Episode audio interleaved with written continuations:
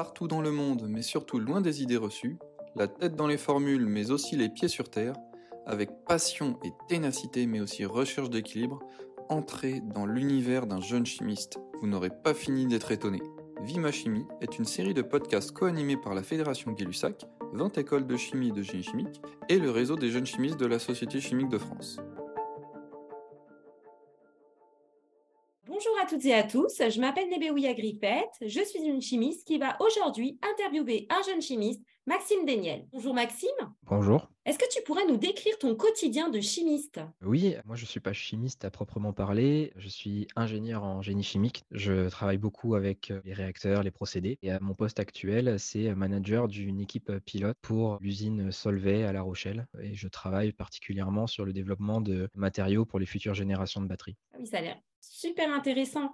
Et pour arriver à ce métier, finalement, tu as fait quel parcours? Moi, j'ai commencé par un bac S et après mon bac, j'ai intégré directement l'école de chimie de Rennes dans un cycle de prépa intégré. Et donc, ce cycle en deux ans m'a permis d'intégrer ensuite l'ENSIA 7 au sein du département génie chimique à Toulouse, où j'ai donc passé mon diplôme d'ingénieur en génie chimique, que j'ai doublé d'un master de recherche en génie des procédés et de l'environnement. Et suite à ce diplôme d'ingénieur, j'ai intégré le CEA à Grenoble pour réaliser euh, une thèse sur la valorisation des résidus agroalimentaires à des fins de valorisation énergétique, principalement pour euh, fabriquer des biocarburants. Ah. Voilà pour mon parcours scolaire. Ok.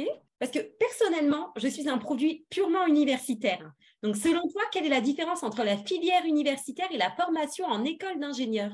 Alors, je pense que j'aurais du mal à répondre. Je ne connais pas suffisamment le monde de la fac, mais pour moi, peut-être que la vraie différence, ça va être la dose de recherche et de contact avec les labos académiques qu'il va pouvoir y avoir entre un enseignement universitaire très tourné vers les labos de recherche et des écoles d'ingénieurs qui vont plutôt être tournées vers l'industrie. Même si à l'ENSIA 7, donc mon école d'ingénieur, euh, il y a quand même de grands labos de recherche, en particulier en génie chimique, et tous nos enseignants, en fait, sont des enseignants-chercheurs qui sont issus de ces laboratoires-là. Donc, on a quand même un fort contact avec la recherche et je pense que c'est pas anodin dans mon parcours et dans mon souhait d'avoir fait une thèse euh, plus tard. Et finalement, quelles circonstances professionnelles ont fait que tu travailles euh, dans le domaine du privé aujourd'hui? C'était plutôt un choix parce que, en fait, moi, j'ai quand même toujours eu vocation à aller vers l'industrie. Donc, malgré tout, euh, j'ai quand même un ADN dans mon parcours professionnel très porté sur la R&D. Malgré le fait que j'ai principalement travaillé pour le privé, j'ai jamais travaillé pour un labo universitaire. Euh, j'ai toujours eu cette vocation à aller vers l'industrie parce que j'avais envie que mes connaissances soient appliquées à des projets concrets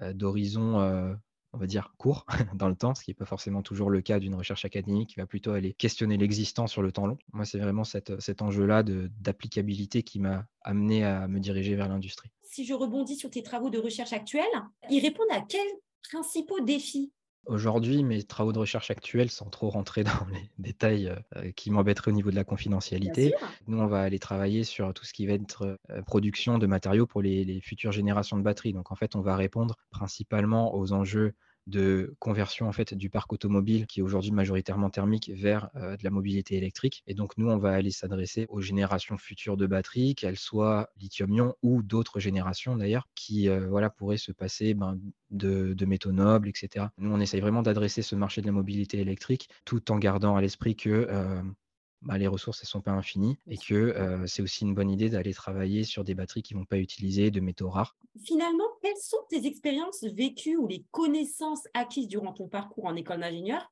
qui te sont encore utiles aujourd'hui Parce que je suppose que tu as dû apprendre plein de choses, vivre plein de choses. Oui, ça m'arrive assez régulièrement de rouvrir mes cours. Mmh. bah, notamment, en fait, tout ce qui est fondamental, hein, tout ce qui va être thermodynamique, euh, transfert de masse, transfert thermique, etc. C'est des choses, en fait, qui servent vraiment au quotidien. Après, ce qui me sert le plus, très clairement, c'est finalement la transversalité que j'ai pu, en fait, acquérir au, sein de mon parcours parce que bah, j'ai eu la chance d'être à l'NCA 7, qui est une école, en fait, très pluridisciplinaire. Il y a cinq départements qui vont aller de la chimie, vraiment de paillasse, euh, catalyse, etc., jusqu'au procédé, jusqu'au génie industriel, en passant par les matériaux innovants. Et le fait d'avoir été brassé dans cet environnement-là, ben, aujourd'hui, j'ai un état d'esprit, enfin, j'ai toujours eu en fait dans ma carrière cet état d'esprit de, discuter le plus possible avec les gens qui n'étaient pas de mon domaine pour essayer d'apprendre, savoir discuter avec eux. Je pense que ce qui me sert le plus aujourd'hui, c'est presque ça.